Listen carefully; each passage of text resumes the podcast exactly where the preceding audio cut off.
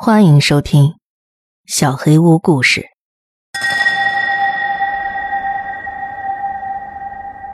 林玉下集。直到葬礼后几个月，我才知道梅斯老师已经去世了。一开始，我打算去找他的家人表示一下哀悼，但梅斯老师和我并不是好朋友，甚至连朋友都算不上吧，所以我没有去。我继续自己的大学生涯，大约在我们酒吧会面的一年之后，我毕业了。我学的专业是英语，或许这个选择不是很明智，不过这也不是我毕业之后不能立马找到工作的主要原因。上学的时候，我存了一笔钱，毕业后我想先用这笔钱去度个假。我跟大学好友凯文一起收拾好行装，上路了。目标是洛基山脉的某个地方。我小时候曾经在科罗拉多的利特尔顿附近生活过，我记得自己很喜欢那里。这次旅行很圆满，我们在科罗拉多的艾斯特公园附近找到一个便宜的小屋，租了大概一个月。那段日子，我们每天就是闲逛和徒步，有时候甚至什么都不做。租期结束之后，我们收拾好行李，继续往东走。在这次旅行中，我们在当地酒吧遇到了两个艾斯特公园的当地人。我们并没有跟他们一起出去玩过，只是偶尔一起喝喝酒、聊聊天。一天晚上，那两个人付了账，要提前离开，而他们通常都会在酒吧待到凌晨。询问原因时，他们说要去跟一些朋友参加一个小型聚会，自然而然的，他们邀请了我们。我跟凯文也是无所事事，所以干脆坐上他们的车，一起去参加了那个聚会。聚会的规模很小，不算特别热闹，跟这个故事本身也没什么关系。不过晚上的时候，大家围坐在火堆旁，讲起了鬼故事。在我人生的这个阶段，我不再像小时候那样喜欢叽叽喳喳当个捣蛋鬼了。不过在大家的怂恿下，我还是讲了几个小时候讲过的故事。最后，我讲了那个保留故事，美思老师关于林玉的故事。以前每次讲到他，我都会添油加醋一番，但是出于潜意识里对已故的梅斯老师的尊重，我这次讲述的是梅斯老师在高二时给我们讲的原始版本。参加聚会的人大都很喜欢我的故事，林玉也成为了大家最喜爱的。我跟凯文回租住的小木屋时，已经是早上五点了。开车回家的路上，他向我询问起这个故事。我跟他讲了美斯老师，讲了那天的课，讲了我着迷于一切跟恐怖有关的东西。他建议我们可以在回纽约的路上试着找找这个地方。开始我并不情愿，只是因为我不想在内布拉斯加漫无目的的浪费上好几天，可能最终只是找到一些被拆毁的旧农场建筑。但是在离开科罗拉多的前几天，我告诉凯文，这应该很有意思。今后很长一段时间内，我们都不可能再进行类似这样的旅行了。何不好好利用这段闲暇呢？在我内心深处，我认为这是对梅斯老师的一点致敬。回想起来，是他帮助我意识到，我想成为一名作家。所以，我们离开了科罗拉多。驱车前往内布拉斯加的破宫镇，那是一段漫长、无聊、荒芜的旅程，就像当年梅斯老师描述的一样，他称之为“人间地狱”。我们在镇上找到了一家汽车旅馆，在那里逗留休整了几天。之后的旅途中，可能每天都要冒险向任何一个可能的方向行驶一两百公里。我记得梅斯老师说过是在破宫镇的某个地方，但是。没有再具体的线索了。我们试着询问当地居民有没有关于林玉的信息，但是当我跟他们描述那里具体是个什么地方时，他们通常一脸茫然或者翻个白眼。唯一知道这件事的是一个在郊区加油站工作的老妇人，我不记得她的名字了。她就是个对人都很热情、乐于助人的那种老人。凯文结账的时候跟他聊了两句，他问了我们车牌号。说我们离家很远。后来我们跟老夫人聊了大概十五分钟。一开始，林玉这个名字对他来说似乎不代表什么更深的含义，毕竟这个名字是梅斯根据自己在那里的经历取的。但是，当我开始描述故事中那里的场景时，这位友好的老妇人打断了我。她的语气既不轻蔑，也不刻薄，只是从那一刻起，他说的话变得非常简洁，字斟句酌。那边的人已经不再处理这类业务了，那都是很久以前的事了。说完，他似乎想要调整回之前欢乐的情绪，借口要去洗手间，并祝我们回纽约的路上一切顺利。我跟凯文一言不发的回到车上，他应该跟我一样在思考那位老妇人的话。我再说一次，他并不是生气或者怎样，感觉。他就是不想再听关于那里的任何消息了。直到我们开车回到旅馆，凯文终于开口了：“我觉得，要是我住在一个有都市传说的地方，有人来问我的话，我肯定会去吓唬他们。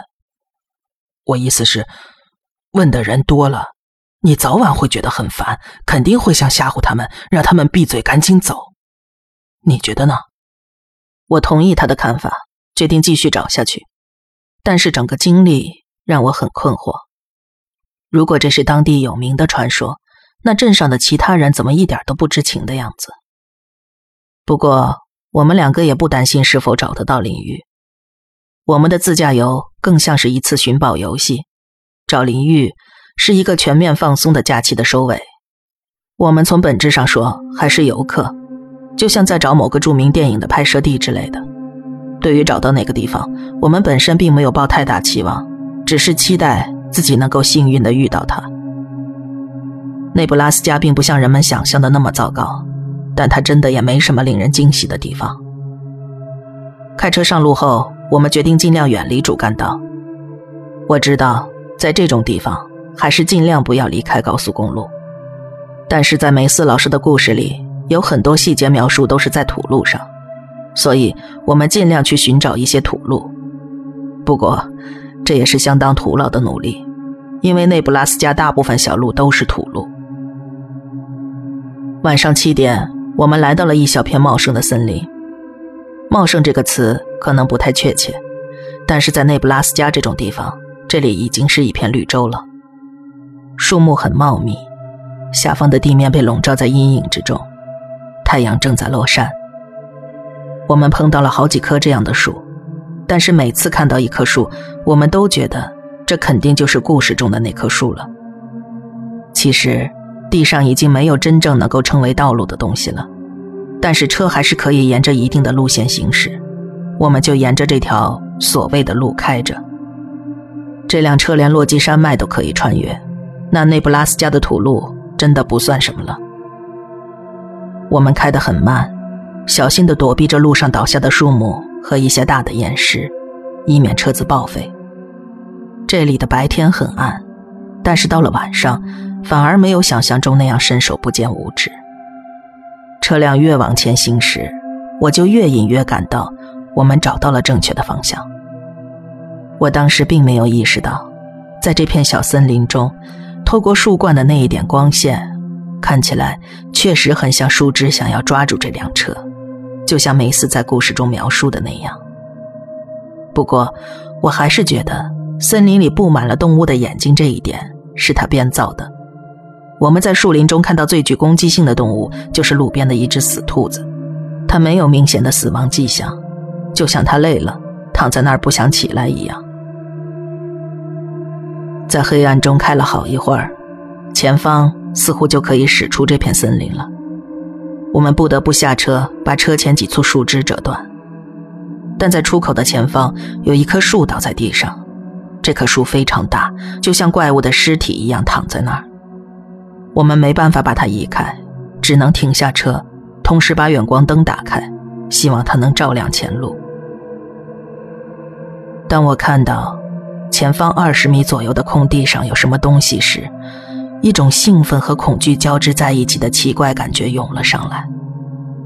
被车灯和新月的微光照亮的地方，看上去像是一个旧谷仓。这不是一个典型的农舍，比我在电影里看到的谷仓都要大，而且它没有顶部。我不确定这是不是我们要找的，但是这绝对是最接近描述的地方了。我穿过灌木丛，一直走到离入口约五米的地方，植物延伸到那里，突然停止了生长。我不知道农场主是不是对土壤做了些什么，导致这片区域形成了一个自然边界，周围几乎寸草不生。我走向建筑的入口，那是一扇巨大的推拉门。凯文赶了上来。递给我一只手电筒，怎么？你想摸黑去那个地方啊？哼，他笑了。我附和的笑了笑，接过他手里的手电筒。他递给我的这个很小，而他自己手里的手电筒则相当明亮。我的这个是徒步旅行的人经常使用的，绑在身上或者背包上，防止他们在夜晚被困。我打开它，电量充足。我把它叼在嘴里。双手抓住那扇金属推拉门，用力一拉，它只是稍微动了一下，嘎吱嘎吱的回响。很显然，我一个人的力量是无法打开的。凯文把手电放在地上，抓住了门。来，一二三，一二三。我们用上了吃奶的力气，但是移开十几厘米之后，它很容易就能推动了。可能之前是滑槽错位了。门完全打开之后，我不加思索地走了进去。凯文捡起手电筒跟了上来。这座建筑内部空空荡荡，我不能确定这里离镇上的距离到底有多远，但是这里至少几年没有人来过的痕迹了。没有啤酒罐或者零食袋，连动物粪便都没有。房间很宽敞，比一般的农场建筑都要大。但是也没有梅斯老师描述的那样，像大型仓库那么大。我觉得这就是一个存放农具之类的地方。失望的我在门口徘徊，凯文冒险走进了一片黑暗之中。当我在脑子里一遍遍的回想这个故事的细节时，有什么东西突然击中了我的脑袋。在梅斯的故事里，谷仓附近有一个桶仓。我跑到空地上。眼睛已经稍微适应了黑暗的环境，外面感觉比刚才要亮了一些。我环顾四周，绕着仓库跑着寻找。如果这附近曾经有个桶仓，那肯定会留下痕迹。但是我找来找去，附近只有灌木丛和泥巴，以及我们来时的那片森林。我沮丧地回到了仓库。凯文依然很兴奋，他在房间里跑来跑去。哪怕只能找到一个莲蓬头。或者水管子，那我们也能知道这个故事是真的。快来一起找啊！我不想败了他的兴致。这个故事我给他讲了好几次了，但他显然没意识到，这不是我们要找的地方。没错，这座建筑是很奇怪，远离尘世，而且很原始。但这里不是领域。不过喊他往回走之前，我还是看着他开心的找了一会儿。估计我们只能找到这些了。不过这里不是领域，你还记得故事里有桶仓吗？他的脸瞬间由兴奋变成了失望，就像一个孩子在生日当天没得到想要的礼物一样。我走过去拍了拍他的肩膀。不过已经很酷了，我们还是可以告诉别人，我们找到了。凯文笑了。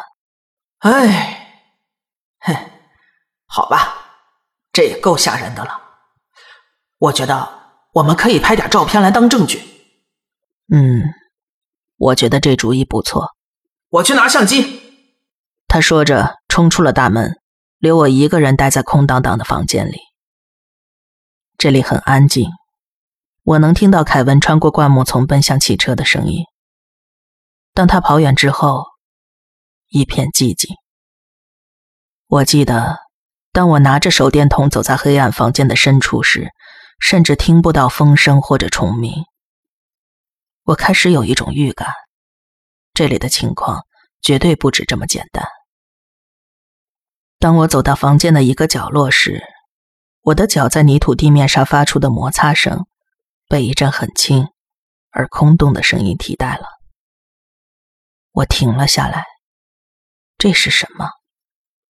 我把脚重重的踩在地上。又听到了那个声音。我跺了一下脚，终于意识到脚下的地板是空的。我蹲下来仔细观察地板，试图找出任何的洞或者缝隙。在我的认知当中，地窖的门都是固定在地面上的，上边会有拉环之类的东西。我听到凯文从灌木丛中走了回来。凯文，快来，这儿有个地方是空心。当我说到“空心”这个词的时候，我跳了一下，想重现那个声音，这样他一进门就能听出不寻常的地方。然而我的脚刚接触到地板，脚下的地面塌陷了。坠落过程的记忆很模糊，我记得听到了木头碎片的声音。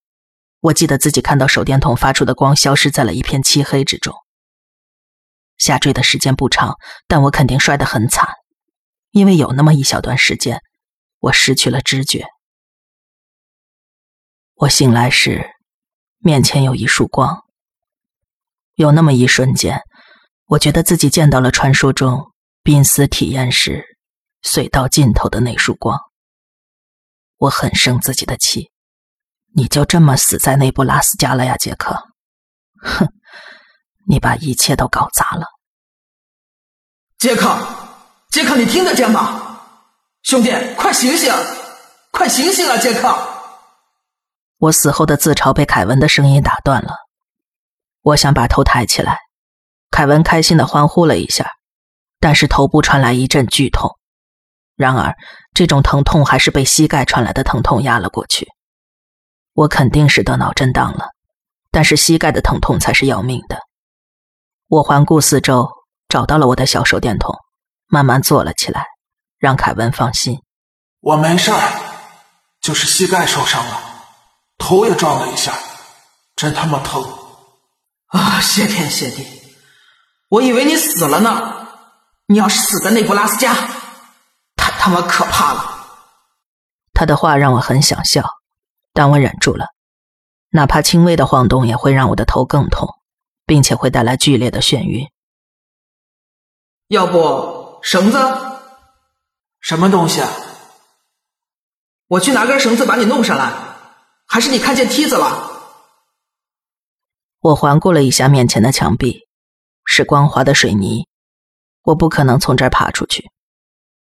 那你去拿绳子吧，应该在行李最下边。或者在我的红色登山包里，我也不确定。凯文应了一声，让我坚持一会儿，他很快就回来。凯文的脚步声从我头顶的地板上渐渐消失后，随之而来的寂静令人不安。我只能听到嗡嗡声，可能这个声音来自我的脑袋。我慢慢把身体推到水泥墙旁边，靠着墙休息。深呼吸，试图平静下来。背后的水泥冰凉，很不自然。当时是夏天，我只穿了一件 T 恤。我事后才觉得不自然，但当时能靠着东西坐着，感觉还挺好的。在等待凯文的过程中，我越来越不安，浑身疼痛难忍不说，从上边摔下来实在是太笨了。我左边的某个地方传来了一些声音，当我确定那是呼吸声之后，一切的不安全感变成了一种疯狂的情绪。我说服自己，这是我受伤之后的应激反应，就像梅斯老师说的，大脑在这时会欺骗你。多年前，当我第一次在教室里听到这句话时，与其说是害怕，不如说是印象深刻。但是现在。坐在内布拉斯加中部一个黑暗的地下空间里，我有了一种很长时间都没有过的感觉。而恐惧这个词，完全不足以概括那种感觉。当时我坐在那儿，感受到了来自四面八方、无孔不入的恐惧。我把手电筒慢慢抬起，照向声音传来的方向。光线没有照到另一堵墙，太远了。但我很欣慰，那里什么都没有。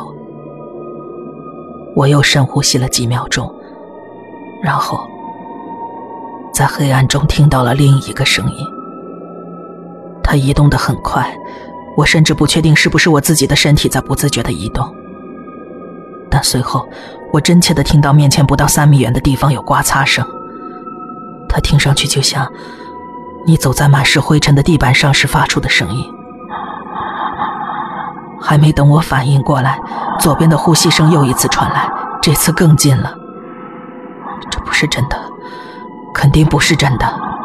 这座房子连个蜘蛛网都没有，我现在怎么可能会听到呼吸声？我又一次对自己胆小的表现感到生气。人类的大脑在紧张的状态下会产生幻觉。我告诉自己，在寂静或黑暗中，大脑会发出声音来填补空白。或者让你觉得自己看到了根本不存在的东西。为了让自己平静下来，我开始引导自己停止胡思乱想。这种引导起作用了，直到我看见面前有东西闪过。我不确定自己真的看到了，但伴随着那个一晃而过的影子，我听到了脚步摩擦地板的声音。我更慌了，我该怎么办？或许我应该关掉手电筒。如果他们看不见我，他们就没法靠近我，不管他们是什么东西。我关掉了手电筒，周围一片漆黑。手电筒的灯泡还在发着轻微的光，我把它装进了口袋，同时扶着背后的墙壁想要站起来。然而，受伤的那个膝盖完全不能吃力，我一瘸一拐地往身后退，哼起了歌。想要打破这震耳欲聋的寂静，我使出最大的力气呼喊凯文，但没有听到回应。他应该还在后备箱里找绳子。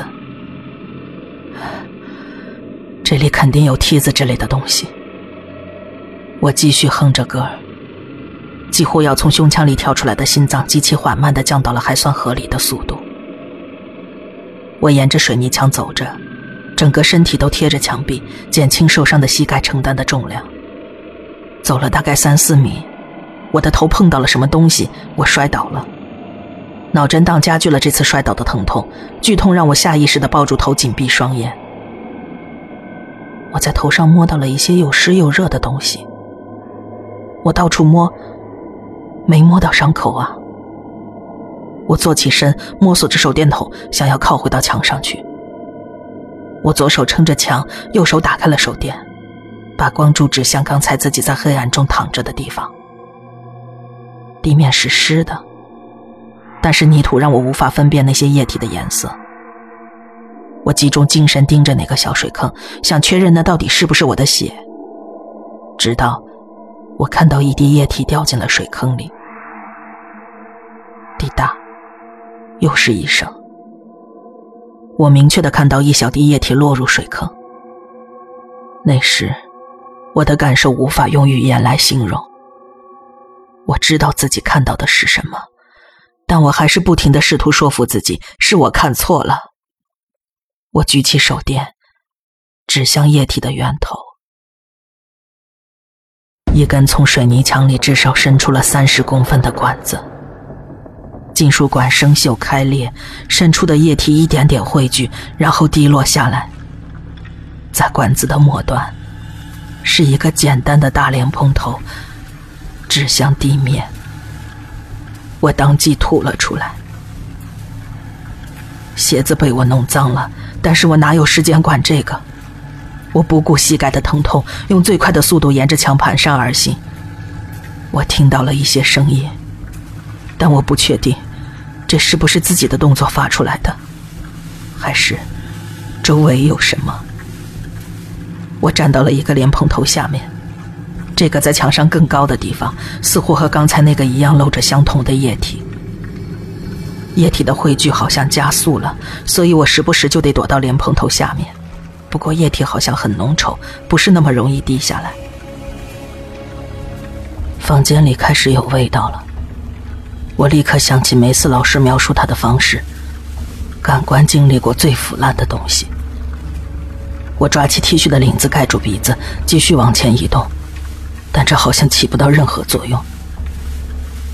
闻起来像是呕吐物，或者大便、烧焦的头发，是腐烂的死亡气息。没想到，下一刻我掉进了一个洞里。我又一次重重的摔在地上，肾上腺素在血管里奔流，但这种奔流一定程度上缓解了疼痛。手电筒还在我手里，我照了一下周围的环境，面前是一扇门，有点旧，但是它有一个很精致的地方，一个带着门环的门把手，看上去像一个咆哮的恶魔。红色的油漆斑斑驳驳，掉落的漆面躺在我面前的地上。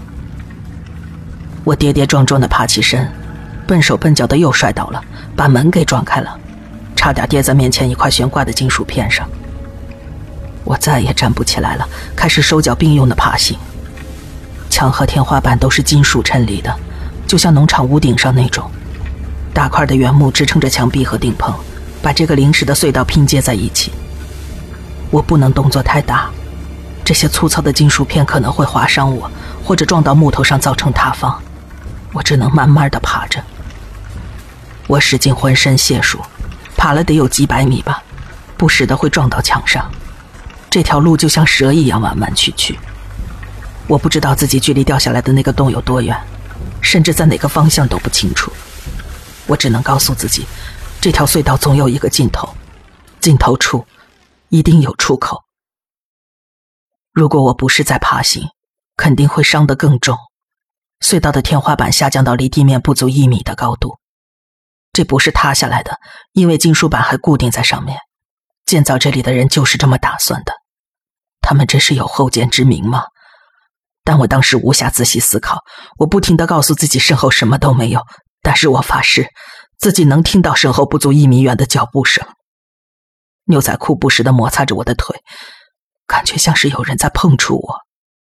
即使现在，我也不能斩钉截铁的告诉你，当时没人碰我。终于，我爬到了一个斜坡上，我欢喜的往前看，有一扇门，门是木质的，我能看到木板缝隙中透出的光线。我不确定光源是什么，但可能是汽车前灯。终于，我找到了一个出口。爬到门口，我使劲拿肩膀撞了一下门，它动了一下，但没有被撞开。我想大叫，但是喉咙灼烧一般的疼痛，大声的呼喊变成了一阵刺耳的哭泣声，听起来就像一只垂死的动物。我疲惫不堪，痛苦不堪，瘫倒在地上，眼睛盯着面前木板的缝隙。还差一点儿，我就能离开这个鬼地方了。他明明就在那儿，在这个绝望的时刻，一个声音传来：有东西在隧道里移动，有什么在地板上拖来拖去。他移动几下，然后暂停一秒，再继续移动。我的胃里应该已经没什么东西了，但还是呕吐了出来。我稍微调整了一下姿势，尽量稳住颤抖的手，把手电筒的光线举到了隧道里。现在，我仍然没办法合理的解释我看到的东西。我知道我看到了什么，但我没办法说服自己它真的在那儿。是幻觉，肯定是幻觉。我看见了一个穿着脏睡衣的孩子。睡衣上有些深褐色的污渍，还有零星深红色的斑点。这个孩子非常虚弱，就像大屠杀受害者照片中那样的形象。我只能辨认出一只眼睛，明亮的反射着手电筒的光。这只眼睛夹在一大簇又长又脏的头发中间，长发一直延伸到孩子的指尖，指甲里满是泥垢。这个男孩。或者是女孩，我没办法确定。他艰难的朝我走了过来，他没有表现出呼吸困难，但似乎每一块肌肉的每一个动作都耗尽了他的最后一份力气。然而，他的眼睛让我无法做出反应。那只反射着手电筒光线的眼睛一闪一闪，我可以感觉到愤怒。甚至是深深的仇恨。我开始怀疑自己学习英语的专业性了。我没办法找到合适的词来形容那种眼神。这孩子对我有深深的恶意。不管这是不是我的幻觉，但他越来越近了，我哭了起来。哎，杰克，身后传来凯文的声音。我确定是凯文，我想回应他，把门打开，快把我弄出去。但是。考虑到我目前的状况，我根本喊不出来。我用手抓着门，用尽全身的力气去推，终于，身体上的动作把我从跟这个孩子的对视中解救了出来。我更用力的去推门，手电筒顺着斜坡滑了下去，停在了孩子的脚边。你看到什么了？你说什么呢？